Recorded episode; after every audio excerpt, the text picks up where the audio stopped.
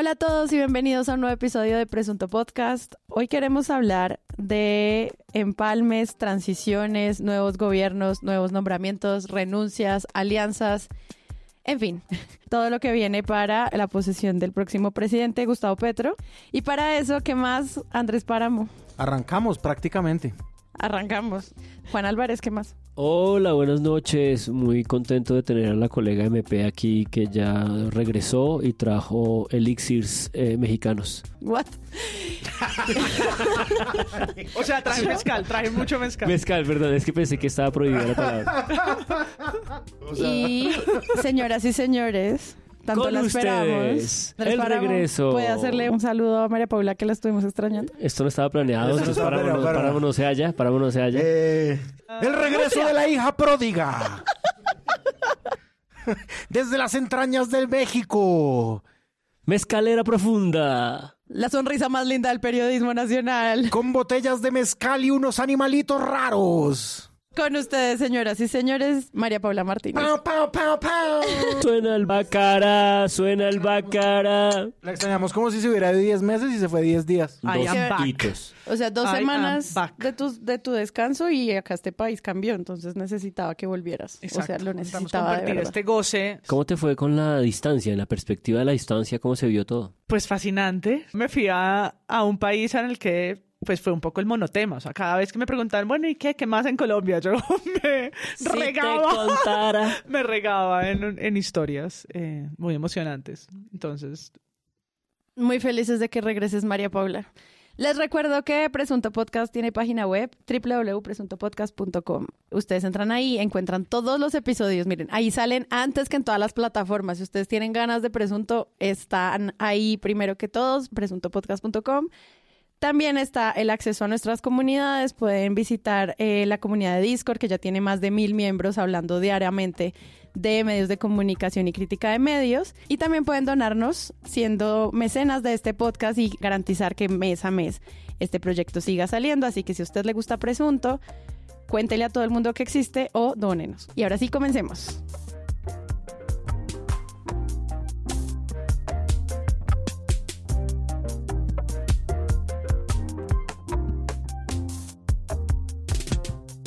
Después de que se anuncia la presidencia, hubo mucho, como algo que yo llamo fantasy cast, de lo que iba a ser el casting final del gabinete de Gustavo Petro.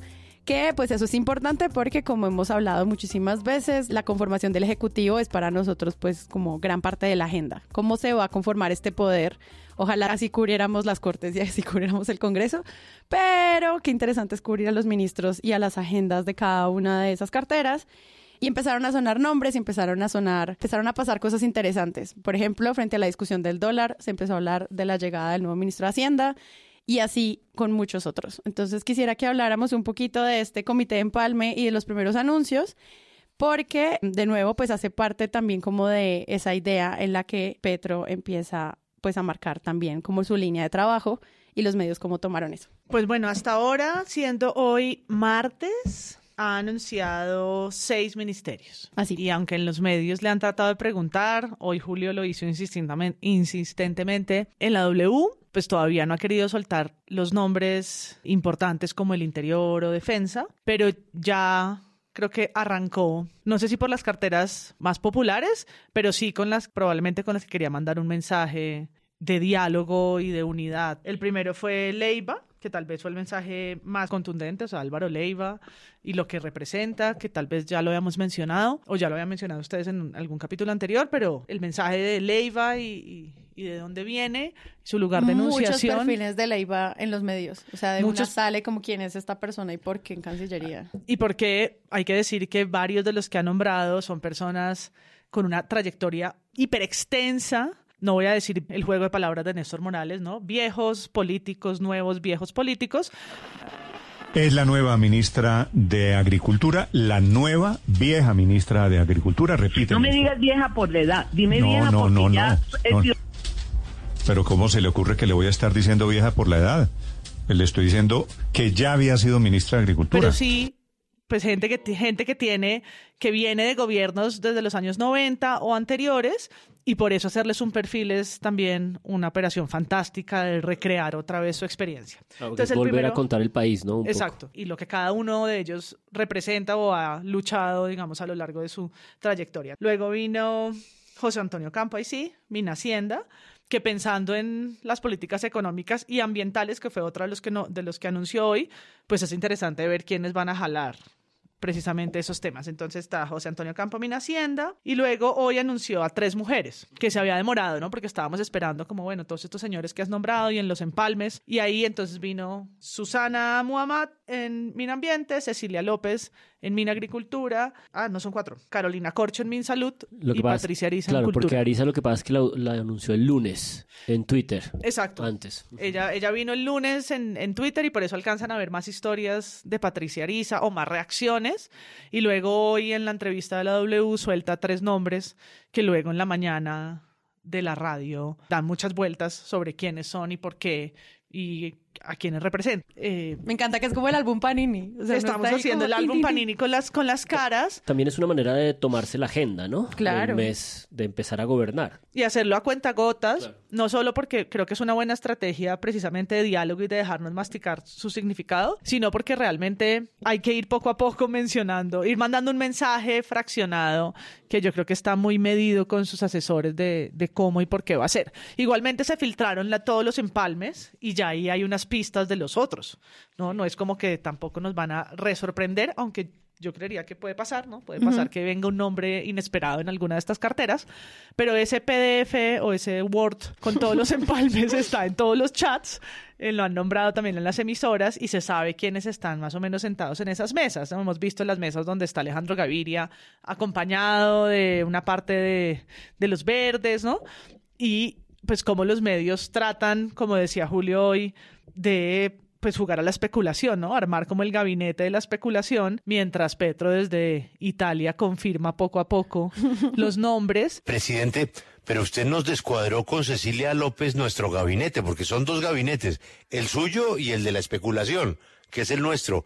Eso quiere decir que Cecilia ya no va para planeación. Díganos, que esa, esa también es una, una figura clave. Para planeación, ¿quién se le ha ocurrido? Planeación ha perdido mucha fuerza, la, la, la han vuelto demasiado raquítica. Eh, eso tiene que ver con ideologías lamentablemente lo que yo sí creo ya para terminar es que está cumpliendo con esa idea de unir, ¿no? De unificar, de diálogo con la diferencia. Que lo dice y lo dice y lo ha dicho, pero eso podría ser también un discurso, un saludo. está y realmente en estos nombramientos lo hemos visto y en otro que no vamos a hablar tanto hoy, pero pues en las sentadas en la mesa con, con tantos personajes, arrancando por supuesto por los contrincantes, unos grandes enemigos en materia política, hoy se vieron. Y el encuentro duró más de tres horas entre el expresidente Álvaro Uribe y el presidente electo de los colombianos, Gustavo Petro. El discurso de unidad se vio reflejado, obviamente, en muchas cosas de las que ha hecho Petro últimamente, pero yo creo que en la que más se vio reflejado fue en esa sentada en una mesa con Álvaro Uribe Vélez. Yo creo que Gustavo Petro además tiene una cosa de ventaja un poquito frente a la opinión pública y es que si a alguien se le ve como legítimo ese gesto, es decir, como un gesto que él tiene un poquito una especie de teflón ahí, eh, Gustavo Petro. Yo creo que si Fajardo fuera el presidente y se sienta con Uribe, no lo bajan de vendido. Petro tiene un poquito más de teflón, pues por su recorrido y por sus cosas. Se sienta con Álvaro Uribe y el espectador titula Se puede, que es una, de, Fajardo. Que es, una, que es una vaina de Fajardo. Entonces me pareció como muy ingenioso Ahora, Paola Herrera sacó apenas ganó Petro, pues eh, unos, unos informaciones sobre el precio del dólar y eh, el precio del petróleo, la criticaron mucho por eso y a mí sí me parece un gesto muy profesional de ella decir yo siempre voy a dar los precios cuando bajan y cuando suben, pues porque eso sí define cosas y eso afecta al país de cierta forma y pues yo no lo voy a dejar de hacer porque el presidente sea Petro. Ella advirtió en un tuit y dijo algo que sí es cierto es que falta el nombramiento del ministro de Hacienda y el ministro de Hacienda sí, es decir, sí su nombre reviste simbólicamente y materialmente una cosa que va a afectar eso. Y este Ocampo fue para callar las voces del castrochavismo y de la venezolización de Colombia, sea, Ocampo es un tipo con mucho recorrido, eh, muy respetado, pues, muy respetado sobre todo por esos círculos de otros economistas.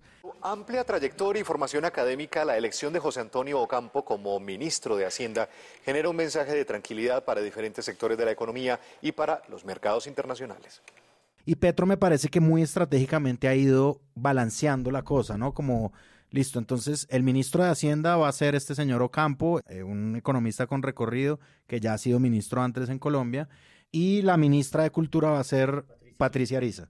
Y yo creo que Petro es muy ágil con eso, es decir, Patricia Ariza también, por otro, en otro sentido y de otra forma, es otro nombramiento muy importante, ¿no? Y es decir, como él está también tratando de dar un mensaje por ambos bandos de un gobierno justamente de unidad. Sí. Por eso le da un espacio solo al nombramiento de ella. Digamos, es como una sola noticia, como la de Ocampo y como la de Leiva. Y en el caso de Ocampo hay una cosa que me interesa mucho y es que así como es un economista muy respetado, en casi todos los perfiles que he visto, puedo citar varios, está en la nota de Caracol Televisión, está en la nota de 6am, es un economista que también ha contestado al neoliberalismo que no es una cosa común, digamos, que es una de las grandes, digamos, luchas eh, de este movimiento de izquierda latinoamericano, ¿no? Yo creo que si hay una cosa común en la contestación latinoamericana en términos económicos en la última década es la contestación al neoliberalismo. Y Ocampo, como fue ministro de Hacienda de Samper, digamos, ha sido el ministro de Hacienda de la inclinación más hacia la izquierda que hasta ahora había tenido el país. Y de ese nombramiento me interesa mucho que,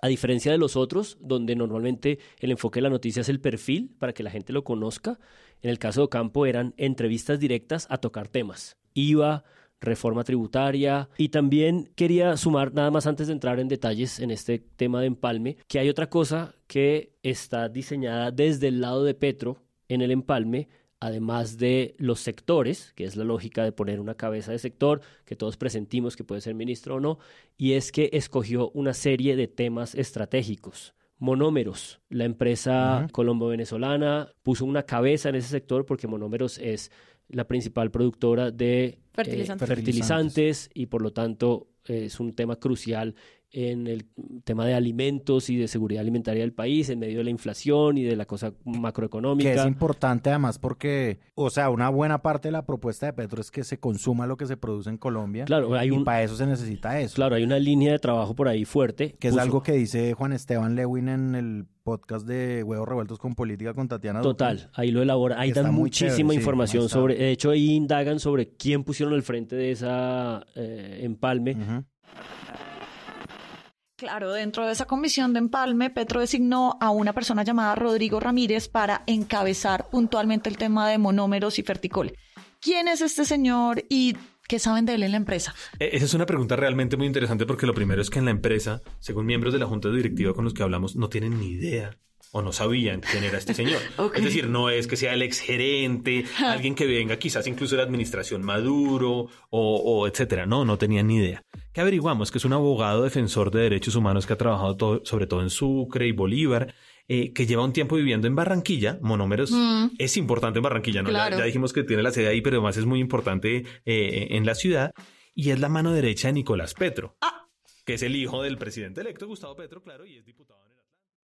Además del tema de monómeros, que me parece importante en estos sectores priorizados o con preocupación clara de este nuevo gobierno, está el tema de Hidroituango, está el tema del metro de Bogotá y hay dos que me parecen muy importantes, anticorrupción, donde está Iván Velázquez, y un tema de drogas. Creo que, por supuesto, en el empalme ha recibido mucho más luz y mucha más preocupación el tema de los nombres de los ministerios, pero estos temas como neurálgicos que el gobierno está escogiendo, el, go- el gobierno entrante está escogiendo, me parece también importantes de prestar atención y creo que serán de las cosas que eh, la prensa cubrirá. Quedan como en el terreno de- del listado, ¿no? Como que en el empalme la noticia era la lista, pero no le puedes hacer un perfil a todas las partes de esa lista. O sea, a duras penas uno reconoce algunos nombres, como Carolina Corcho, ahí no se sentía todavía que iba a ser ministra, pero no decía, bueno, hace parte del empalme. Lo que hicieron los medios con ese primer listado fue simplemente, estos son los nombres.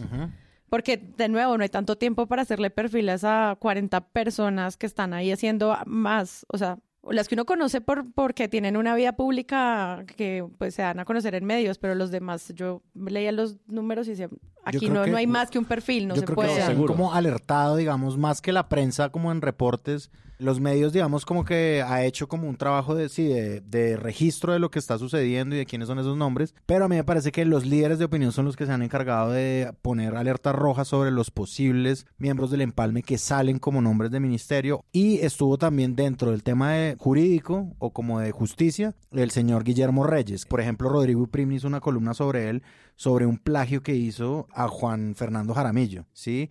Y la gente decía, no puede ser que este señor Guillermo Reyes, que más o menos se ha trepado en sus, en sus cargos, esté en este empalme, ¿no? Como que ellos van diciendo, y no puede ser el ministro de Justicia, por favor. Y además tiene un pasado como empleado de una minera gigantesca. ¿No? Entonces, pues choca con parte de los proyectos bandera de, de, este nuevo gobierno. Claro, pero es eso que decía María Paula, uno ve la lista de empalme y cuando se empiezan a confirmar, como check, check, check, pues obviamente eso genera esas suspicacias que dan paso para que un medio diga voy a investigar. No sé qué recuerdo tienen ustedes de esta especie de discurrir de una cultura democrática que está invirtiendo estas semanas y estos meses en fiscalizar estos nombres. ¿No? O por la filtración del Excel o porque la discusión pública está eh, teniendo lugar, pero me parece, parece muy importante lo que está ocurriendo, ¿no? Eh, tanto la entrega eh, a cuentagotas de los nombres, por lo que eso puede implicar en términos de la agenda, pero sobre todo de la fiscalización.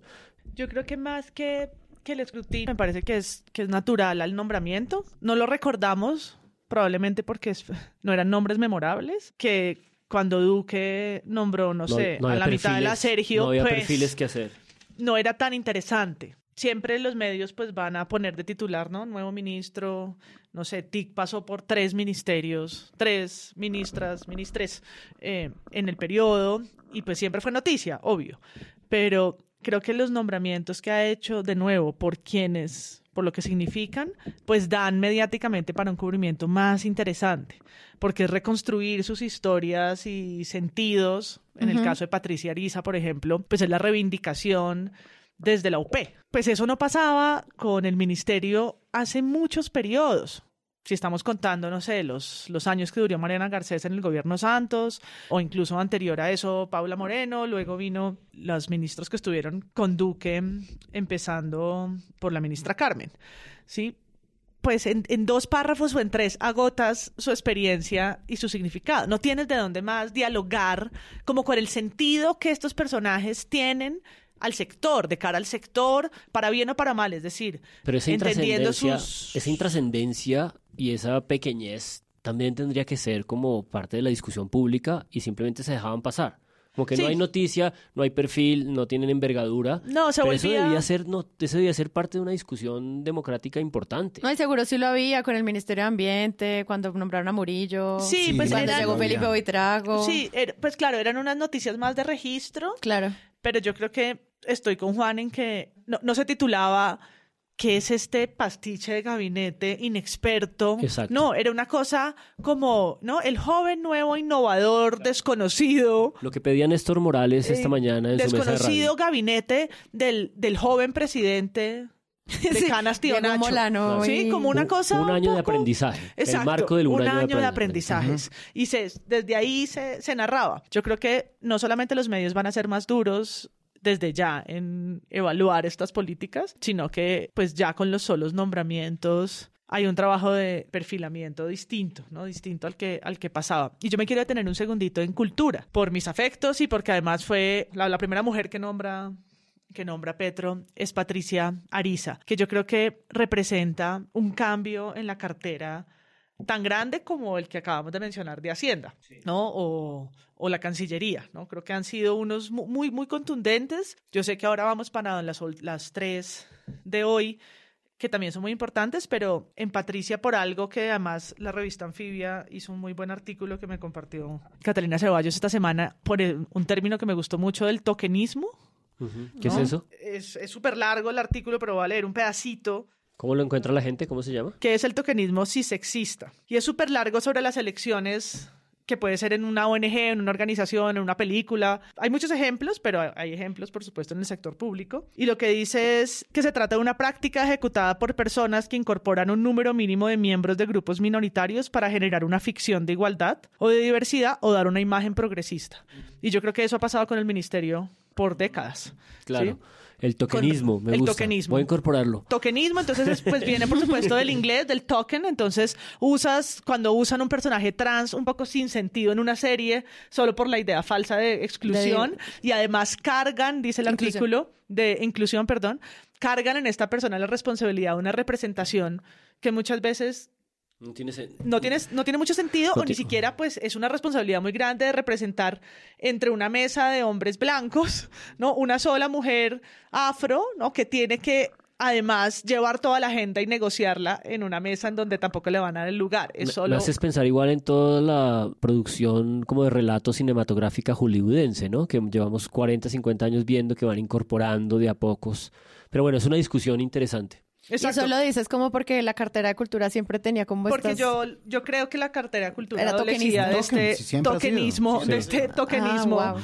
Y pasó con, con la elección de, de distintos ministros por diferentes razones, porque no quiero solamente volvar- volverme como hacia las mujeres racializadas, sino a todo, a la al, al representante de la economía naranja, un token, a la mujer elitista que representa como una alta cultura, mirada de la alta cultura muy excluyente, como Mariana Garcés, ¿no? Como cada uno desde su lugar. No me refiero solo a una mujer como Carmen o como Paula Moreno, aunque también tenían una, para mí, un componente de tokenismo que creo que con Patricia se rompe siendo la primera mujer artista, Artista. que eso ya digamos, ¿no? Eh, Reconocida por, por su trabajo en el Teatro La Candelaria, por su activismo, por supuesto, por venir de una lucha política también como la UP, ¿no? Y que es una mujer de 70 años, cuestionada por su edad, como tal vez no otros ministros o elecciones de ministros no lo han sido, pero que para el sector, sin duda, eh, significa una mirada muy distinta. Mirada alejada de esto que acabo de nombrar y que probablemente acompañada de unos viceministros, ministres y directoras y directores de otros campos van a poder tener un diálogo de frente a los medios, al patrimonio y a las artes que hace muchos años no tenemos. Un poquito sobre la fiscalización de la que hablaba Juan Álvarez hace un momento. Sí, o sea, como que a mí me parece que es, esta cosa de la gabi, gabi, gabinete, gabinetología. ¿Te gusta, ¿Te gusta o no te gusta? Estamos No. con una de, ¿Te gustó de vocabulario que? Rivas estaría muy orgulloso. Tokenismo, gabinetología, sigamos. Eso ha existido. Yo creo que con Duque se bajó un poquito por la calidad de los perfiles. Me parece que, por ejemplo, con Juan Manuel Santos existió mucho, es decir, los nombramientos primeros del primer Santos, que era el de las banderas de Álvaro Uribe, empezaron a dejar ver que él iba a traicionar a Uribe. Y eso Sí, fue sí, como claro. dicho en los medios, fue como, este tipo no es el sucesor de Uribe. Esas sí eran las pintaron. banderas rojas, esas sí eran y no las vieron. Exacto. Como el nombramiento, por ejemplo, de Juan Gabriel Uribe en el Ministerio de Ambiente en 2012, que ya empezó a augurar, pues para la gente, digamos, Juan Gabriel Uribe no era el destinado a ser un ministro de Ambiente, pero él al ser consejero de paz en los diálogos del Caguán empezó a saberse como, ok, esto puede ser un viraje hacia la paz, obviamente un fusible desperdiciado en mi ambiente, pero de pronto Juan Manuel Santos hace y terminó haciéndolo, ¿no? Como que sí ha habido una cosa de estas, a mí me parece que con Gustavo Petro eso es mucho más alto, porque el nivel de fiscalización que la sociedad le tiene a un personaje como Gustavo Petro es sin duda más alto. A Eh, Petro y a la izquierda. A la izquierda, y si es el primer gobierno de izquierda, pues claramente la sociedad va a fiscalizar un poco más. A mí me parece que Juan Álvarez lo preguntaba ahorita, ¿cómo les parece? Me parece que es positivo que la sociedad fiscalice, pero eso no se puede volver en el ejercicio Darcy Quinn de la fiscalización. Acabas de, acabas de meter una categoría. Acabas de abrir una Queremos caja. hacer un, pre- un premio a categorías inventadas. Que podemos entrar ahí ya, con el tweet que hizo Darcy Quinn el día de hoy. ¿Qué es cuál? ¿Usted lo quiere describir? Lo quiero leer, sí. La señora Darcy Quinn pone una foto de Patricia Ariza diciendo la nueva ministra de Cultura, arrobándola en una cuenta que además es nueva, y el cartel con el que Patricia aparece, porque además aparece eh, cubierta por todas partes, gafas negras, pañoleta morada. La pancarta que cuelga dice, la policía no me cuida, me cuidan mis amigas, la minga y la primera línea. Por supuesto, Darcy lo enmarca como en términos despectivos, pero pues yo creo que sí es un gusto saber que tenemos una ministra de Cultura artista y feminista. Porque esa es una de las consignas sustanciales del feminismo, ¿no? ¿Quién te cuida? Y de la cultura, ¿no? La, la cultura como un lugar que además tiene todo que ver con la cultura de la paz de la que habla el gobierno de Petro, ¿no? Los espacios que va a llenar o la manera en la que la cultura es una herramienta de transformación de los lugares en conflicto o pues de la reinserción y la reconstrucción de un tejido social. Y yo creo que una persona como Patricia, como de nuevo, como ningún otro de los últimos ministros y ministras, lo puede entender desde una perspectiva de género, de poblacional, interseccional de muchas formas, que puede tener una mejor lectura, aunque no pertenezca a ninguna de estas poblaciones, que era la idea contraria que se ha traído como a, a esta cartera. Me gusta cómo se descoloca Darcy Quinn, me encanta. Eh, obviamente a ellos no les parece nada de esto, digamos que una persona que ha hecho oposición llega al peor, pero pues de eso se trata, amiga. A ver cómo lo cubres de una mejor forma porque tú eres una periodista adulta, pues ya estás grande. Eh, lo otro es que quiero mencionar a el perfil que le hizo en la sección de cultura del espectador eh, Daniela Cristancho Serrano. El perfil se llama Patricia Ariza del Teatro del Ministerio de Cultura. Es como una, es una sola página del, del periódico que me parece rescatable que lo hayan dejado en la sección de cultura y no en la sección de política. Y pues es una reconstrucción un poco de la vida de lo que ella ha hecho. Pero no debería estar en política. Debería, pero pues se dieron el gusto de hacerlo en cultura. No, pero paréntesis, a mí me gusta que esté en cultura. Sí, a mí también. porque cultura es una sección que muchas veces vuelve y se tokeniza. No tiene relevancia. Cultura no es la agenda cultural de los eventos. Exacto, de, libros, teatro y música. La cultura es la política de la cultura. La, la, cultura son otros temas mucho más expandidos. Entonces, poner un perfil que cuenta su vida, su vida pública, etcétera, me parece que es lo que puede ir en una sección de cultura. Y lo que yo veo en este perfil, que estoy totalmente de acuerdo con María Paula, eh, la sección cultural debería encargarse también de estos temas y ojalá mucho más en todas las secciones culturales, digamos, de todos los medios. Y que además rescata un poco, en palabras de Patricia Ariza, la cultura no es un entretenimiento vendible, es como muchísimo más que eso y por eso es el gran error de la economía naranja. Ojo, economía naranja. ya te estás acabando. Nunca empezaste y ya te estás acabando. Estoy empezando a disfrutar su... Es como ese monumento de economía naranja que publicó Juliana Ramírez, periodista de Noticias Reales. Sí, yo tuve que preguntar dónde era porque pensé que era mentira. Les vamos a dejar un link en las notas del episodio para quienes no lo han visto. Es en Usaquén, es en Usaquén.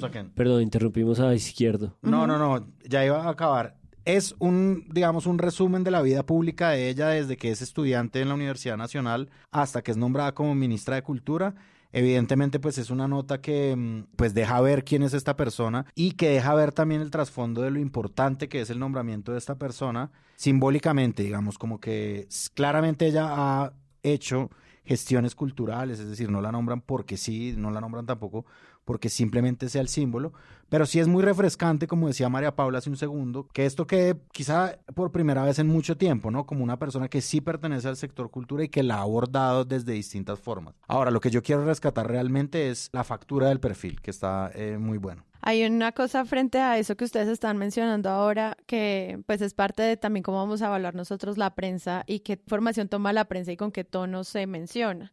Para unos es valioso y como que obviamente todas las cargas objetivas no existen, sino que hay unas cargas morales dentro de los artículos y para otros es negativo. Pero me parece interesante cómo se toman estos perfiles y se explica desde dónde vienen y cómo se plantean de otra manera que puede ser, nos cae bien, nos cae mal, no sé. Ese es como el juego de los medios ahorita, que es el que nos tiene en duda en el podcast. Buenísimo. Hay un documental de su vida que se llama Una vida polifónica, que parece que entiendo se hace a raíz de que ella en algún momento le dieron esta distinción que se llama Mujer Cafam, que parece que es muy importante, y el documental es espectacular, porque está en video en YouTube y cuenta una cantidad de chismes salvajes sobre su vínculo con el nadaísmo, sobre su relación con la Unión Patriótica, sobre su militancia en las juventudes comunistas, sobre una cantidad de cosas que en general en el país se cubren, intentando arrojar un rayo de vergüenza que para la gente que ha militado en ese mamertismo, digamos, sustancial y antiguo, pues es maravilloso. Cuenta toda su relación con el Teatro La Candelaria, cómo conoció a Santiago García, cómo fundaron el Teatro La Candelaria. Está lleno de chismes, es buenísimo, es reciente, me parece una cosa eh,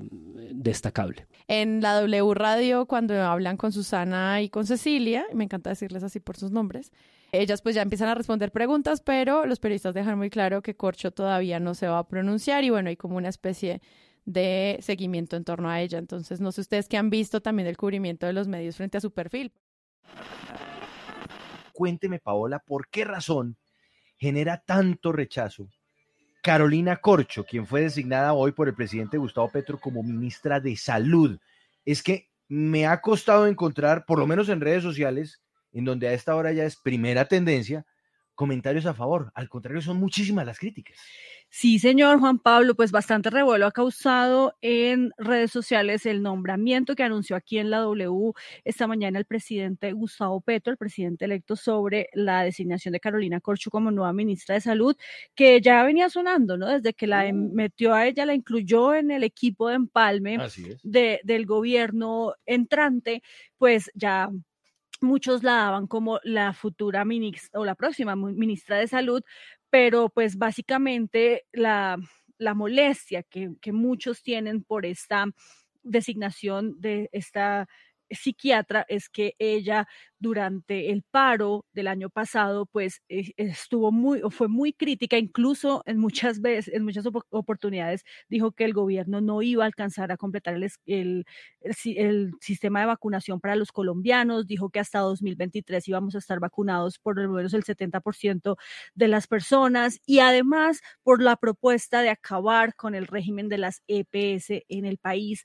que pues muchos dicen ok, no funciona perfectamente, pero está bien. Regresar al sistema que teníamos antes, que era con el seguro social y demás, pues puede ser un perjudicial e incluso nosotros hablamos aquí con la presidenta de ACMI, de del gremio de la CPS, y nos explicó por qué era importante mantener este sistema, aunque sí eliminando las intermediaciones. Pero pues bueno, hay que esperar a que llegue Carolina Corcho, a que se posicione en esta cartera y que nos diga entonces qué va a hacer. Nosotros hablamos con ella esta mañana, ya no ha querido dar entrevistas porque dice que tiene que hablar primero con el presidente Gustavo Petro y que son muchos los temas que hay que revisar para poder salir a dar unas informaciones precisas sobre lo que se va a hacer entonces en la cartera de salud y por eso no da entrevistas todavía.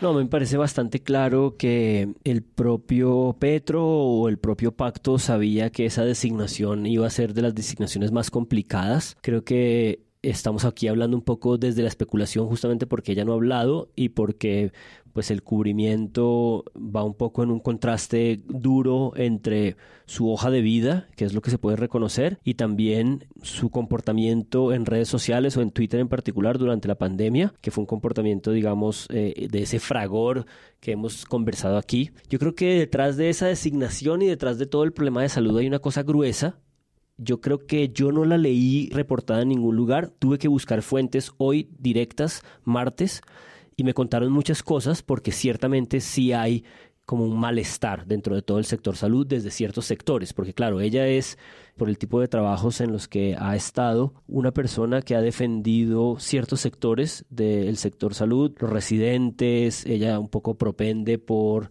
la mejora de las condiciones laborales eh, de las personas en los hospitales. Pero a mí me interesa a futuro entender bien qué es lo que está en juego y creo que lo que está en juego, por lo que pude entender por las personas con las que conversé, insisto, esto ha sido discusión durante la pandemia, fue más o menos discusión durante la campaña, pero habrá que ver cuál es su pronunciamiento ahora.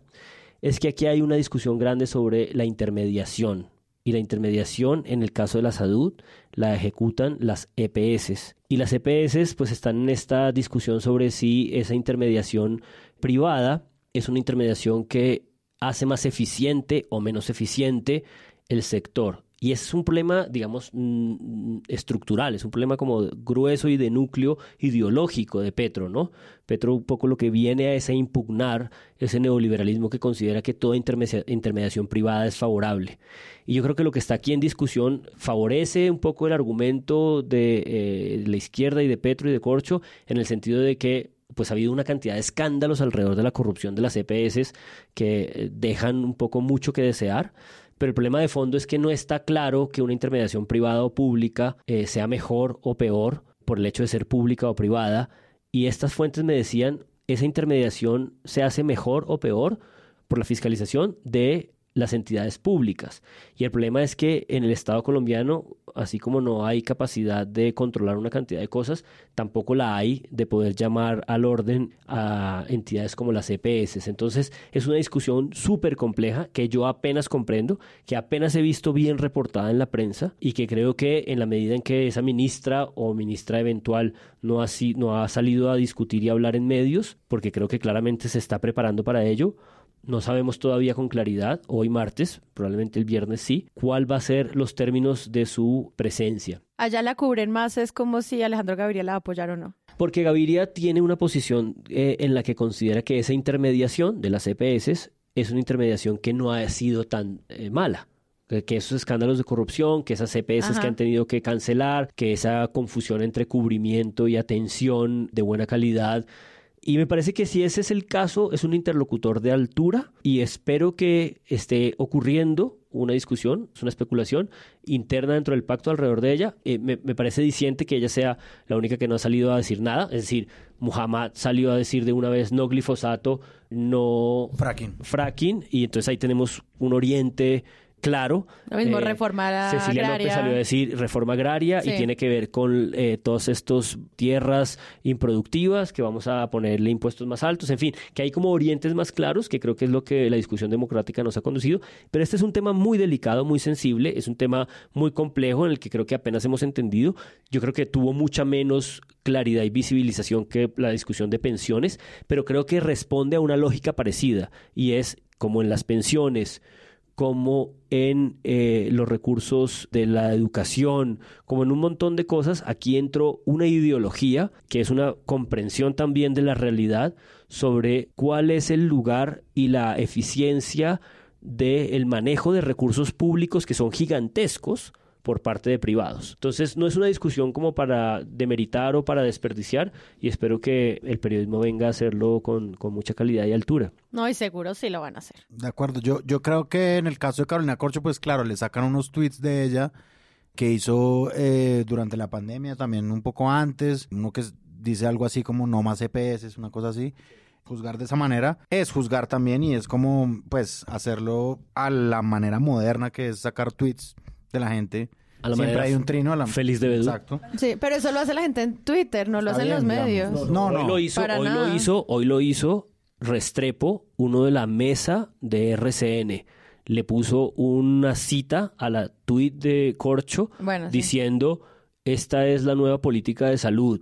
Lo estoy parafraseando, pero ese fue su tweet, de hecho, porque yo se lo contesté. Y fue como, papito, Ah, tú sí, eres, yo vi o eso, sea, yo vi papito, tú estás cubriendo estos temas, o sea, entiendo el fragor, entiendo la indignación en la frase rápida, déjala no a nosotros, los insignificantes, los artistas, Sí. pero tú como periodista con un medio gigantesco como RCN Radio, ocúpate de interpelar y de discutir con la ministra o la, con la futura ministra de Salud en otros términos. Yo creo que eso es lo que hay que hacer, digamos, lo que está diciendo Juan Álvarez. O sea, claramente ella es la ministra más polémica de todas, el resto está como una especie de luna de miel con todo el mundo, ¿no? Eh, Sí, total. Leiva, sí. Isa, eh, Ocampo Oca- incluso. Ocampo contestando Ocampo incluso. Yo creo que ella es la más polémica que ha nombrado hasta ahora y pues las polémicas yo creo que sí se resuelven de esa forma, es decir, con una confrontación directa de qué es lo que se va a hacer, ¿no? Como, o sea, sacar un trino de, de, de hace mucho tiempo funciona de una manera increíble con Hassan Nazar y de verdad yo quisiera que...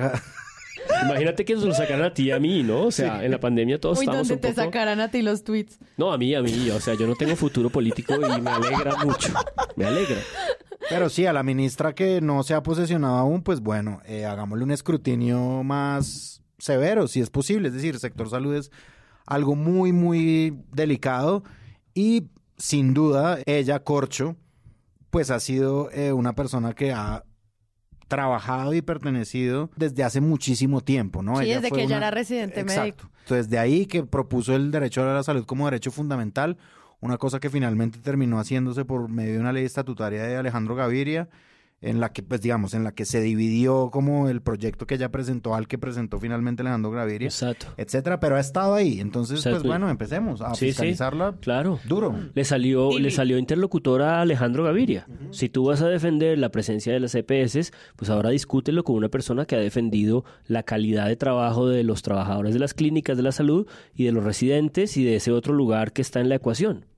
Y quedan 11 ministerios por nombrar. MP, Gracias, y su, María Paula, MP sí. y su gráfica. Marica, y MP y mi, si, y mi si quieren verlo de una forma más chévere, está, por ejemplo, ese La figurita pieza de la silla. Ah, vacía. esa es la que yo estoy viendo. La figura. Radioactiva también sacó una. ¿Sí? Radioactiva. Está genial el álbum de Panini, pero quedan 11. Y de esos 11 no vamos a estar en esta luna de miel con los 11 nombramientos. No, no, no, Nos no. van a caer como una patada en el estómago un par más. Claro. Por las razones que sean y a, a- a unos o a unas por, por unas cosas y a otros les gustarán otros, ¿no? Porque esto es apenas la minoría. Y yo creo que mientras eh, nuestro presidente está en Italia, va a ir soltando. No, y no solamente como de si nos gusta o no, sino como ver lo que está diciendo Páramo, de qué manera podemos escudriñar en la competencia de estas personas para liderar las agendas del país. Entonces yo creo que ahí los medios tienen un montón de trabajo divertido. Vamos a ver cómo lo siguen. Y creo que además ese es el momento en el que estamos en general. Es decir, los medios están cubriendo el empalme, que es ese ejercicio de comprensión que las personas que no están en el Estado entiendan, para bien o para mal, en lo que están. Las barcas llenas, los presupuestos que hay por ejecutar, las malas políticas, los esperpentos que hay por dentro, lo que es bueno y no se ve, todo eso. De eso se supone que hablan y miran presentaciones en PowerPoint y Excel para comprender, porque tienen una tarea que en este país es muy corta. Yo hablaba ahorita con colegas en México y entre la elección y la posesión hay, como en México hay como ocho meses o nueve meses, acá hay dos. Sí, toca mm, Entonces esto es ya, ¿no? Una comprensión, eh, lectura rápida, toca. Entonces, porque lo que es, va a ser más difícil, creo yo, de cubrir, es decir, esto es un momento casi que nostálgico para echar para atrás, ¿no? Todo lo que han hecho, nos vamos a los 90, al, gobierno de Belisario, a Colcultura, ¿no? Todos haciendo pues historia. Pero realmente lo más difícil va a ser cuando aparezca el plan de desarrollo. de acuerdo. Cuando aparezca el presupuesto nacional, eh, el presupuesto general de la nación. Ahí es donde las peleas políticas van a empezar. ¿Cuánto presupuesto va a tener cultura? Pues porque, ¿no? En el discurso todos, todos van a tener una mirada, mi cultura, mi ambiente, pero cuando lleguemos a la plata es cuando nos vamos a inflar o no de lo que significan esas, esos nombramientos. ¿Va a tener cultura menos presupuesto como ha tenido todos los años cayendo y cayendo? ¿O ahí va a haber, transformaciones reales? La plata de 2023. Claro. O sea, del próximo año, porque, porque después toca mover, este barco, cualquier dirección que le des al barco es lenta. Claro, y todavía hay platas por ejecutar y tal, pero luego toca presentar el plan de gobierno, que ese sí es el de verdad, ese es el que nos vamos a sacar acá los ojos en esta mesa viendo cómo lo van a cubrir, que es cuando sale realmente las acciones del Plan Nacional y los presupuestos ya del periodo presidencial, pues del periodo de gobierno, hmm. ¿no? Y es donde ahí se ve para adelante todo esto que ya nos estudiamos, de dónde vienen, qué han hecho, en qué lugar están parados, se materializa en las negociaciones que pasan además por Congreso, ¿no? Tienen que ir a pelearse que les den más presupuesto, que les den menos presupuesto. Ahí es donde empieza realmente la salsa. Un servidor al frente de un sector es fundamentalmente un luchador del presupuesto de su sector. Claro. Total. Y eso es politics, ¿no? Entonces vas y tienes que ir a hablarte con Roy y tienes que ir a hablarte con el otro y tienes que ir a convencer al ah. otro y no y, eso, va a ser muy interesante y al mismo tiempo va a dar lugar a un buen y muy mal periodismo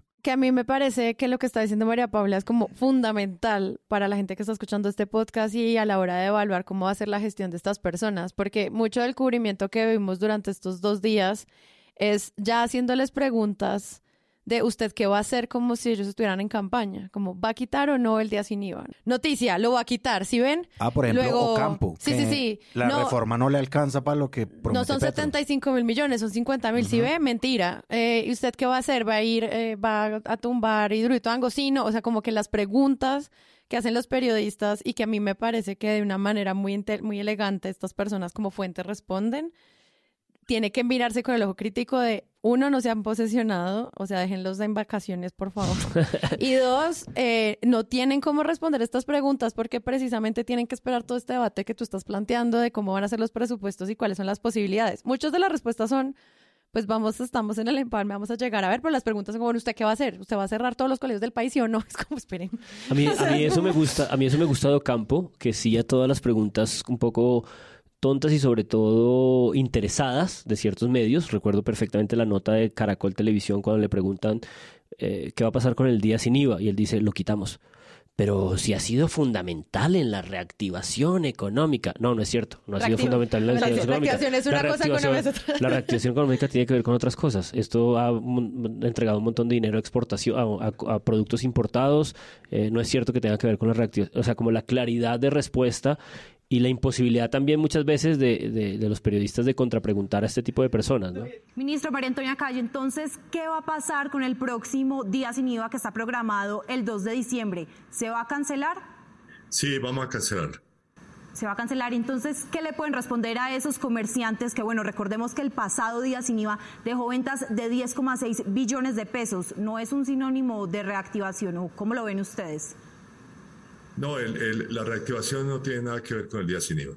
Por lo tanto, digamos, la reactivación se ha dado, eh, esperamos que continúe.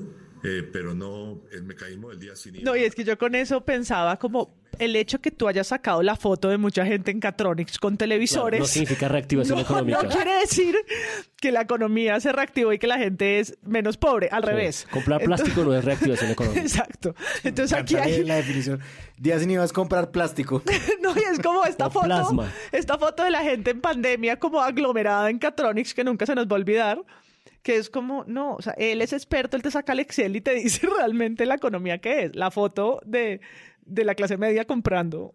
No, ¿no? Como la, el desarrollo no es cemento y como la cultura no son conciertos, ¿no? Como... Que es la sensación de una alternancia de poder. Es que yo creo que sí hay un aire distinto de cuál es la discusión, ¿no? ¿Cuál es la discusión pública? no han nombrado ministro de defensa. No han ni, ni siquiera se han filtrado Al nombres. momento en el que estamos. Al que estamos, perdón, sí, martes. No han nombrado ministro, 5 de julio. Y sin embargo ya hay una discusión honda, tratada esta mañana también en 6 a.m. por el experto en temas jurídicos de esa mesa, HH, eh, yo le tengo un, un, un nombre ya, HH, Hernando Herrera, sobre qué va a significar. si ve lo que hacemos por presunto, 6 AM. Creo, que es director de la Corporación de Excelencia de la Justicia y tal. Y es un poco, es un poco más digno que la cosa económica que hace Juan Carlos Echeverry, pero en todo caso es el asesor y el comentarista judicial, jurídico de 6 AM. Y él, sin que haya nombramiento del ministro de Defensa, ya tiene claro que la discusión pública que se está dando es la policía en qué ministerio va a permanecer o no va a permanecer y si este gobierno va a hacer, presentar una reforma. La cantidad de reformas que este gobierno está eh, visorando, planteando, discutiendo, también es una cosa delicada, ¿no? O sea, son muchas, es ambicioso. Mover un barco gigantesco como el Estado no es tan fácil. No, y sabes que si hay mucho, o sea, cuando uno empieza a leer como todas las noticias, incluso NTN 24, la W, como que también las preguntas no solo están como cuáles son las responsabilidades con las que les vamos a hacer control a estas personas, sino los retos de lo que se viene. Lo que yo siento es que ninguno dice como esto es lo que dejó el gobierno, sino como esto es como la Colombia que ya es así. Es como, como que no hay un balance retrospectivo de cómo Duque entrega al país, sino los retos de la reforma. Pero yo creo que en, campaña sí se hizo. Y aquí nombramos una, una columna que hizo Ana Bejarano sobre ¿no? De, cuál institucionalidad hablan, si la están acabando, eh, por este tipo de reformas que intentaron pasar como para la censura y, el proyecto de empalme, sí, que era un proyecto de ley de empalme que querían cubrir un poco información del gobierno pasado, para que el presidente pudiera determinar qué información comunicaba o no. Todo eso ya pues olía muy mal por un lado, pero además se sabe con, con reformas que se hicieron, pues que hay entidades que quedan muy rotas. Hoy Petro ha hablado de planeación nacional como una entidad disminuida, ni decir pues las de control, ¿no? La Procuraduría, la Registraduría, la Fiscalía, la fiscalía ¿no? Este, esto pues creo que las elecciones, una persona como Alexander Vega, pues dejó la registraduría por el piso. La fiscalía, pues merece como tres episodios de solos de presunto podcast para desmenuzar lo que ha sido el paso de Néstor Humberto Martínez y de Barbosa. Que no es ningún paso porque es el mismo, pero con un traje. Exacto, el, el cambio de ropa del emperador desnudo. Entonces, lo que recibe, además, esta semana fue noticia y no o la firma de esquemas de seguridad como vitalicios a asesores como María Paula Correa, por ejemplo, pagados con nuestros impuestos que comprometen presupuesto nacional. Por siempre. Por siempre. Our princess. Por siempre. Cada cuatro años les hacen la revisión pero parece que los eh, pasaportes diplomáticos sí son como permanentes. Que es la columna de Joey Ackerman, ¿no? Que es la columna de Joey Ackerman, que también, pues que está llamado a la fiscalía el 10 de agosto por un proceso que le tiene Uribe por injuria y calumnia, ¿no? Que también deja, deja ver todavía un poco las garras de este gobierno queriendo, queriendo torpedearlo hasta el final. Pero en esto de, de las platas, pues está el escándalo mediático de la semana que tiene que ver con el robo de la plata de la paz. La Y plaza que no les hablando- gustaba. Hablando de todas las entidades de control, hablemos del Departamento Nacional de Planeación. diferentes entregas. Las pruebas indican que mientras Luis Alberto Rodríguez estuvo al frente de Planeación Nacional, funcionarios de esta entidad y de la Contraloría General, liderada por Felipe Córdoba, así como congresistas, la mayoría del Partido Conservador, alcaldes locales y contratistas, crearon un entramado de corrupción para quedarse con aproximadamente el 12% de los recursos que aprueba Locat Paz y que debían destinarse a municipios PEDET. Solo en el 2021 las coimas habrían podido ser de 500 mil millones de pesos. Vamos a contarles cómo fue la... Sí, como, como decía alguien en Twitter, nos faltaba después del carrusel hasta de los pañales, nos faltaba el carrusel de la paz. Mm. En la misma semana en la que entrega el informe, el presidente no va. Entonces aparece la investigación de Blue Radio, de Valeria Santos y Sebastián Nora, que también aparece en, en Revista Cambio, que tiene que ver con el desfalco de por lo menos 500 mil millones de pesos. No, eso es demasiada plata, chao, se acaba el podcast. Medio billón Medio de pesos. billón de No pesos. tiene No de plata que era la que se estaba distribuyendo, discutiendo, no. Medio billón de pesos en coimas. en coimas por los que eh, por los por el escándalo por el que hoy la persona que tenía a cargo como el comisionado de paz del gobierno que es Archila pues fue llamado No, a la fiscalía y que además según la investigación que ellos publicaron pues compromete a alcaldes locales gobernadores y entidades en un desfalco en el que pues la plata de centros poblados se vuelven una chichigua, ¿no? Nosotros, Sí, no, nosotros preguntándonos por los monumental. 70 mil millones No, que a mí me ofenden todos los días de la conectividad y es como, perdón, estos son 500 mil, o sea, los 70 mil son un, nada, el 10% de eso. Pero sobre todo los 70 mil es el dinero girado, o sea, es el dinero que está en discusión para el proyecto completo. Esto es solamente la suma de las coimas, porque son 6 o 7 billones de pesos en recursos para la paz. Uno de los datos que Valeria daba era que estos tres años se han gastado 10 años de lo comprometido para la paz. Sí, rasparon la olla de 10 años. sí. De esa manera, un porcentaje entre el 1 y 2% de cada proyecto pudo haber ido para contralores delegados, entre un 5 y 6% para funcionarios de Planación Nacional y otro porcentaje entre el 5 y el 7% para el congresista que apadrinaba el proyecto del principio al final. Los alcaldes sabían que era la única manera de acceder a la bolsa o CatPaz y bajo ese mecanismo muchísimos pecaron. Lo sabemos porque hablamos con 25 alcaldes, entrevistamos a 3 y 22 con la En tres años se gastaron la plata destinada a 10. Hay algo que, no sé, cuando estábamos hablando del reportaje de los, de los petrovideos, que se acuerdan todos los adjetivos que decían como de la investigación nunca antes vista desde, como que exagerábamos y nos reíamos y queridos oyentes vuelvan allá de los narcocassettes. Yo sí siento que con esto, así como dice el Universal de Cartagena, es los mayores escándalos de corrupción de Colombia. O sea, esto es asqueroso y ridículo, no tiene ningún sentido y es descarnado. Medio billón de pesos son como 5 o 8 veces lo que se calcula en coimas de Odebrecht, que era ya el doble de lo del carrusel de la contratación Que era de un gran escándalo, además. Sí, esto es un escándalo. Y es muy raro que no sea Y como... es un escándalo de las platas de los municipios PEDET, que son 170, de las personas que tienen las condiciones de mayor vulnerabilidad. Programas de desarrollo con enfoque territorial son los PEDET, que son los pueblos más, más Los más, los más afectados por el conflicto, 170 municipios priorizados, pero sobre todo después de un esfuerzo tan mal parido por identificarlos y poder liberarlos de la comprensión de la guerra, es decir, de poder construir un aparato del Estado para que diga, sí, esta gente ha sido maltratada por la guerra, aquí están identificados, aquí en estos planes de desarrollo priorizados, y luego esta gente se roba la plata. Y ya creo que lo, creo que el coronel lo había dicho en, en redes y era al final de la campaña y en esta, en este tren bala en el que estábamos, pues no había que dejar de mirar el SECOP y dejar de mirar un poco la contratación porque ya habíamos dicho, como la obra de Páramo, que estábamos en, en los meses de Jackie fue putas y que no se debía descuidar un poco la investigación periodística ahí.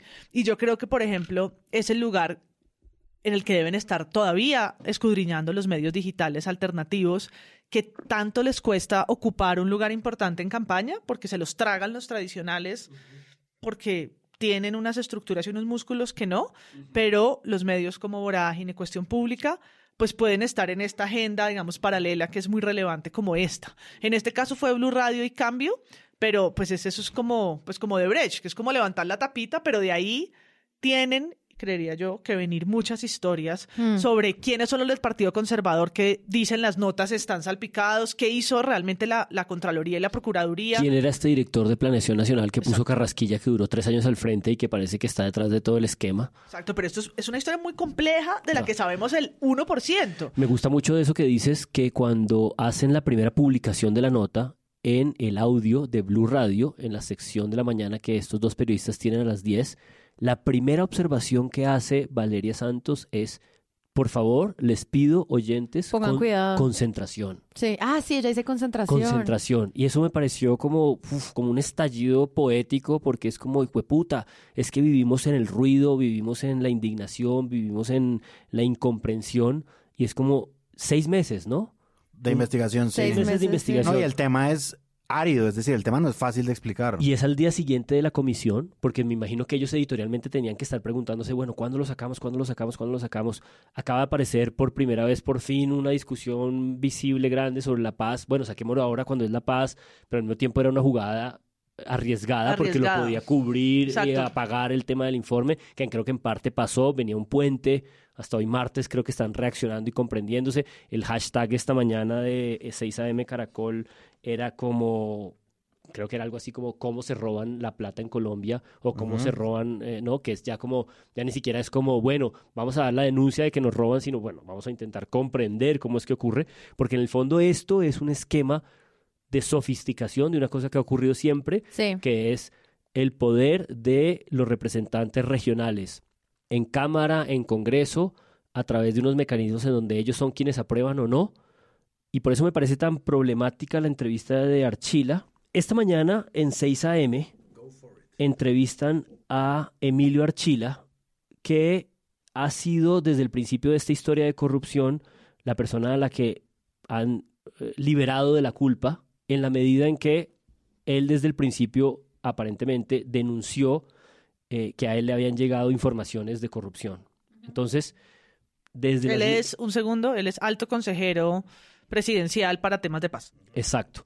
Entonces, un poco de- desde esa posición, que es una posición muy cerca a la presidencia, una posición muy alta, ha tratado de explicar por qué él duró un año o desde hace dos años anunciando las denuncias, dándoles el curso natural, que es entregar la información a la fiscalía, a la procuraduría, y sin embargo, por supuesto, en la entrevista había un gran aire de por medio, un elefante gigantesco, y es, bueno, ¿y por qué tus, de- tus anuncios y tus eh, desplazamientos de las denuncias que te llegaban anónimas y nombradas no recibieron un suficiente impacto? Y hay un momento que a mí me preocupa en particular, que está en el minuto 2.28 de la entrevista, y es que le preguntan cuáles han sido las consecuencias de sus denuncias y por qué es claro que sus denuncias no alcanzaron a detener esto que venía pasando. el margen de discrecionalidad que, eh, que teníamos en la instancia decisoria era prácticamente cero, porque en la medida en que en la ley se previeron esos tres vistos buenos, lo que yo eh, eh, impuse como buena práctica es que siempre, en todos los casos, eh, votábamos en orden de llegada y eh, favorablemente todos los proyectos que llegaban eh, que, llegaban con esos tres vistos buenos y así lo hice yo respecto de todos los proyectos. Nunca dije a un proyecto que, que no, que tuviera los tres vistos buenos. El, Y él desarrolla ahí una tesis que a mí me tiene muy incómodo, que no he podido terminar de entender, y es que él un poco lo que explica es el mecanismo en el que aparentemente habían tres instancias previas que debían recibir un chulo. Creo que esto también está muy bien explicado en la, en la nota de Noticias 1 al respecto. Y entonces un poco lo que él explica es que dado que todos estos proyectos llegaban a su instancia decisoria, que era la instancia de la alta consejería, con los tres chulos, por la ley que se había establecido sobre regalías y sobre eh, estos proyectos en estos municipios priorizados, ellos como buena práctica habían resuelto, y estaba establecido en esa ley, que ellos no detenían esos proyectos. Es decir, que si los proyectos llegaban con tres chulos, ellos lo que hacían era darle circulación, la última aprobación. Y él llama a eso una instancia decisoria. Y la pregunta es, ¿tú tenías información de corrupción en las instancias previas de los tres chulos? dices que por ley tu instancia solamente podía decir que sí. ¿Cómo puedes llamar a una instancia decisoria si tu instancia es solamente una instancia de decir sí? Es decir, tu instancia no tenía la capacidad de detener proyectos con los que venías con información de corrupción. Eso, eso, lo explica súper bien Valeria. O sea, a pesar de que es tan difícil de entender, ella trata de plantear eso en el reportaje de Blue Radio como de la manera más plastilina posible. Total para que se den cuenta como es que hay muchos procesos en los que ustedes se hicieron, los de ojos cerrados no nos mientan. Total. Entonces, eh, Archila trata de defender esto diciendo que él estaba ejecutando allí desde la alta consejería unas buenas prácticas que consistían en respetar la ley. Y eso me conduce a una de las derivas, porque a mí lo que más me interesa de esto, más allá de la denuncia, es todas las derivas que se han producido. Hay una deriva que está tremenda, que es la columna de eh, Molano sobre el eh, sujeto Sami Mergek, que es una persona que él estaba investigando desde hace tiempos en Guaviare. Es un eh, senador de Risaralda que de repente se empieza a, interesar por el Amazonas. Exacto. Que eso es interesante para que a Molano le parezca como sutilmente raro. Exacto, es un olfato tremendo el que tiene Molano. Eh, Páramo la tiene ahí, nos dará más detalles en un momento. Entonces, lo que quiero decir es que en todas estas derivas hay una cantidad de cosas muy, muy, muy fuertes, me parecen a mí, y es esto que llevan investigando seis meses, que nos están anunciando aquí al final de gobierno, parece que mucha gente lo tenía en la mira desde hace más de un año. Hmm. Y el señor Archila en esta entrevista trata de eh, dar esta respuesta que me parece muy problemática. Y luego Espinosa le pregunta, bueno, pero en esas denuncias que usted dice que usted estaba eh, recogiendo y que estaba circulando y que usted estaba tan preocupado, ¿alguna vez escuchó sobre los 500 mil millones?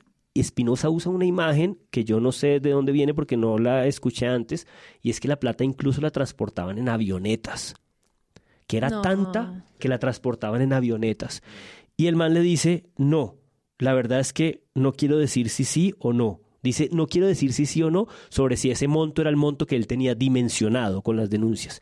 Entonces, lo que quiero decir con todo esto es que la, eh, reconozco la gallardía del señor funcionario Archila, porque no he escuchado a ninguno de los otros comprometidos en este escándalo de corrupción, se la reconozco, pero al mismo tiempo me parece que hay muchos vacíos en todo lo que dice. Y segundo, todas las derivas que se están produciendo a raíz de esta denuncia también me parecen muy importantes. Me parece muy extraño, eso sí, puedo estar equivocado, pero en los rastreos que pudimos hacer o que yo hice así muy rápido, ustedes me corregirán, esta noticia no parece ser importante en la propio portal de Blue Radio. O sea, tú entras al portal de Blue Radio y ves que uno ve casi 80 entradas de Locat, pero casi todos tienen que ver con el trabajo que hacen Valeria Santos y Sebastián Nora. Pero debería ser como más portada, no sé. Sí, pues sería más Debería ser más eh, solidaridad y de gremio que toda la emisora apoyar la investigación. Sobre todo la investigación. ¿Ustedes están de acuerdo en que Néstor, a Néstor Morales no le importa esta investigación? no, es como si Julio no le hubiera importado la investigación de Paola. De Paola, exacto, es lo mismo. Néstor. Néstor. hola, hola.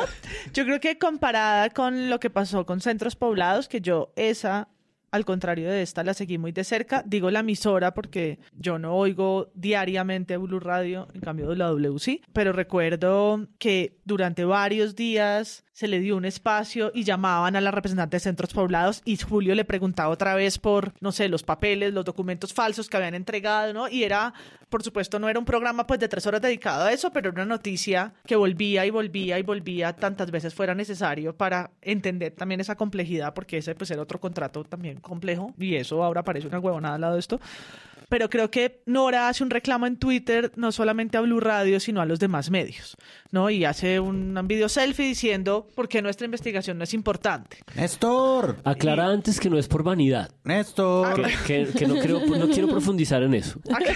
sí, no, bueno, dejémoslo a un lado. Una investigación muy perra. sí, es una investigación muy perra. El periodismo es un ejercicio de vanidad. Nosotros también. Y la crítica es un ejercicio de vanidad. Luego, en ese saco estamos metidos todas y todos. Pero a, propósito de su video, que me llamó la atención, para entender realmente qué tanto estaba en la agenda o no, pues una agenda que además está con ¿no? nombramiento, nombramiento, eh, bueno, en fin, todo lo que pasa en este país en pocos días. Entonces yo me puse a, revisar, yo decía, bueno, qué tanto los medios lo han tratado y en cuáles, un poco las omisiones, que son a veces las que uno no se da cuenta, que no está.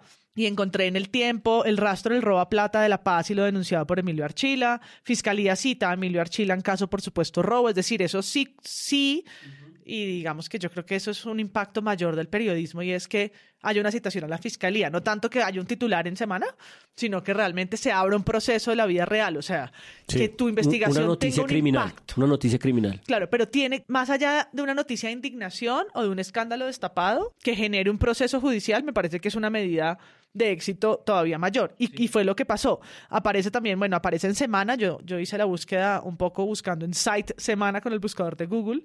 Y sí, ¿no? Es, está una noticia que dice, se habría perdido en coimas plata de los municipios más golpeados por la guerra. Se habría perdido plata, Se habría suena per- como O sea, papitas que se regaron O en sea, la carretera. Semana le importó. Hace un segundo, por noticia criminal, me refería a que ese es el nombre con el que la fiscalía empieza las investigaciones. Con noticia criminal. O sea, la fiscalía abre una noticia criminal. Entonces, Ah, ¿sí se llama el procedimiento? La, la Sí. primera, el primera operación que la fiscalía hace es una noticia criminal. Que es una palabra sí. noticia, no tiene que ver con una noticia de medios, pero es la manera como entra en el sistema de investigación, Ya, de, ya, de ya. proceso de la fiscalía. Eso puede convertirse en una investigación, puede convertirse en un proceso penal, son instancias distintas, pero el- la primera cosa se llama así. En el colombiano aparecen dos noticias, una del 30 de junio, no todas son pues de hoy, no de ayer, esta es del 30, sí, ya tiene cinco días, que dice red de corrupción se habría apropiado de 500 mil millones de recursos para la paz, y otra noticia de hoy al mediodía, que es la citación de Archila, ¿no? Pues que eso La nota del traer- colombiano es buenísima. Pues Pero tú- hace un resumen muy claro. Tu observación es que sí hubo una reacción de los medios. Sí, una hasta cierto reacción, yo creo que no, hubo una, no se ignoró del todo. Pero no que- es Karen Abudinen en, en memes y en acceso y en indignación de la Sí, gente. ha Pero yo recuerdo que lo de centros poblados también fue a cuentagotas. Claro. Claro que es que pues para atrás es más fácil verlo, ¿no? Ah, claro. Pero la primera semana, ¿qué? ¿De qué centros? ¿Qué centros Es poblados? que es ¿Qué difícil, esa vaina? es información difícil. sí. Entonces, Es muy difícil yo de creo digerir, que claro. apenas Ambas. estamos abriendo un poco la, la punta del iceberg y volveremos a Nora y se le dará el crédito a Blue, y etcétera, etcétera. Pero vamos a seguir hablando, ¿no? ¿Cuántos, cuántos meses llevó de Brecht? ¿No? Son investigaciones de muchos, de Envergadura. mucho envergadura. Sí. Algo que me parece, o sea, que quiero resaltar, yo, Sara, no, no no hago responsable a presunto de nada, es una nota de quienique.com en la sección Radar K, que es otra de estas aristas al, al respecto. Boda a la cuenta de la paz. Es que me encanta cómo empieza. La verdad, me gusta mucho esta nota, perdón.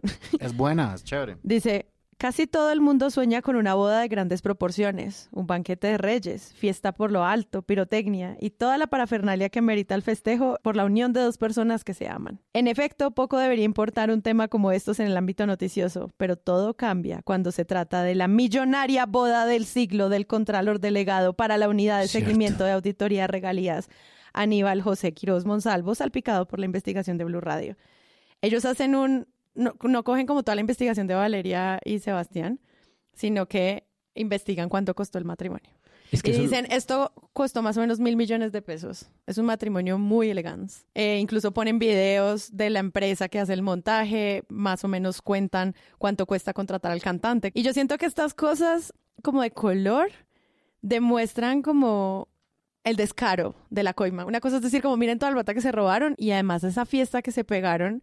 Esta es una boda en Valledupar. Esta es una boda que se denuncia en redes. Esto es de un funcionario, un alto funcionario, que de hecho lo entrevistan esta mañana y también sale a dar la cara, pero es distinta, sobre todo porque fue hace, hace bastante tiempo. Es que este director, que esto es viejo, este es- director de. Planeación Nacional salió Sí. en el 2021, hace un año. O sea, todo este es un rastreo de plata que se robaron entre el 20 Sí, y esto es 21. viejo, esto Pues Plata que ya se robaron hace, Hace tiempo. 20, sí. 21, sí. Eh, Sí. Una cosa que yo quiero decir ahí, como con lo que viene diciendo Sara, sí, exacto, es chévere que los, es chévere, no, es admirable que los periodistas hagan este tipo de, de atar cabos. Esta pregunta, esta cosa que se hace quién y qué, es lo mismo que hace Alfredo Molano de una forma muy chévere, que es esta columna que mencionó hace poco Juan Álvarez, Sammy Merge, el enmaniguado del Guaviare en El Espectador, en la que él dice, este año publiqué una columna sobre deforestación en el Guaviare, dice Molano, aquí lo cito, y advertí que me resultaba extraño que San José estuviera inundado de publicidad del senador Juan Sami Merge. En ese momento no cuadraba que a un político risaraldense le diera por el repentino amor por la selva amazónica, ni que se desplazara en una docena de ocasiones hasta el Guaviare, para fundar un bastión electoral. Esto es una consecuencia de lo que sucedió. ¿sí? Es decir, senadores buscando coimas por todo el país, coimas de la paz. Esto es ridículo ya. La reforma a las regalías es la lectura de Molano condujo a que estos manes olieran sangre y la fueran a buscar. Exacto. Y eso está en el Twitter de Rodrigo Lara Lara La Lara Lara La.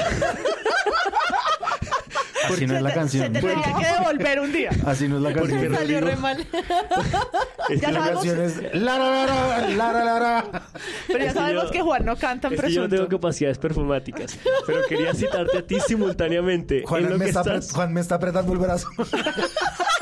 Lo, lo estoy viendo desde acá. No, quería Es rescatarte una dos veces hermosa. por la, por ¿Qué la Lara? columna, pero sobre todo porque Rodrigo Lara mostró en Twitter ayer que él discutió en el Senado cuando estaban en pandemia, en diferido, en esto, diciendo esa reforma a las regalías es un error porque va a concentrar un montón de poder en unos pocos personajes en el DNP y puede producir corrupción. Y fue puta, tuvo razón. Sí, tuvo toda la razón. Vieron para dónde iba la sangre, la olieron y la fueron a buscar.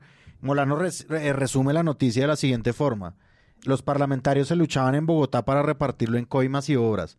Coimas que les cobraban alcaldes y gobernadores y obras para conseguir votos. Es decir, ese es el tamaño del entrampado de corrupción de lo que María Paula llama el cartel de la paz, que sí lo es, y que me parece que los medios deberían seguir haciendo esto, como atando cabos y viendo hasta dónde era eso para ilustrarlo de la mejor manera, porque evidentemente el tema es pues árido, digamos, es difícil de explicar. Parte de la investigación que se plantea desde Blue Radio es como la inseguridad que tienen los alcaldes que están intentando hacer algún tipo de proyecto dentro de sus municipios y como ellos también tienen miedo a hablar y como también es una fuente difícil para los periodistas acceder a que estos alcaldes denuncien porque no hay garantías para ellos tampoco. O sea, ya de por sí el municipio es muy vulnerable, imagínense el alcalde. Y ellos hacen, dejan muy claro como esos niveles de dificultad de acceso a la fuente, que creo que hace también pues muy interesante ver cómo se llevó a cabo esta investigación y también cómo los medios retoman y encuentran también desde su lado y puedan apoyar esto de una manera pues así conjunta como lo hizo Cambio con Blue. Porque Total. sí se, es evidente todo el tiempo en el reportaje que es difícil acceder a esta información y sobre todo más cuando la fuente te dice yo los voy a denunciar por calumnia a todos. Parce, ¿no? Eso que dices me parece muy importante y yo me pregunto si eso puede leerse en el escenario de la alternancia de poder, es decir, si en el olfato que se ha venido eh, sintiendo de cambio de aires en estos últimos tres meses, si esa alternancia de poder, si ese cambio de poder puede producir eh, este tipo de decisión de soltar la lengua de estos alcaldes intimidados y sobre todo que les destruyeron cualquier posibilidad de una buena gestión, ¿no? Porque los eh, condujeron a un escenario en el que si no pa- pagaban coimas o si no entraban en el entramado delirante y corrupto de estos funcionarios, pues no tenían oportunidad. Yo quería hablar también del empalme de la cúpula militar, que eso se va, seguro va a ser un tema en Presunto Podcast. Para eso les recomiendo, mientras tanto, un reportaje del colombiano sobre cuál podría ser también, esto es pura futurología, la cúpula militar que Petro proponga. Eso es otro tema, o sea, yo creo que luego vamos a hablar de eso. Vamos a seguir viendo cómo empieza y termina la mesa del gabinete. Muchas gracias, María Paula. Ay, gracias, estoy feliz de estar de vuelta. Bell Down. Muchas gracias, Juan Álvarez. Eh, a ustedes, muchas gracias, buenas noches. Y Andrés Páramo. Nos veremos. Adiós. Yo soy Sara Trejos, nos escuchamos en una próxima oportunidad.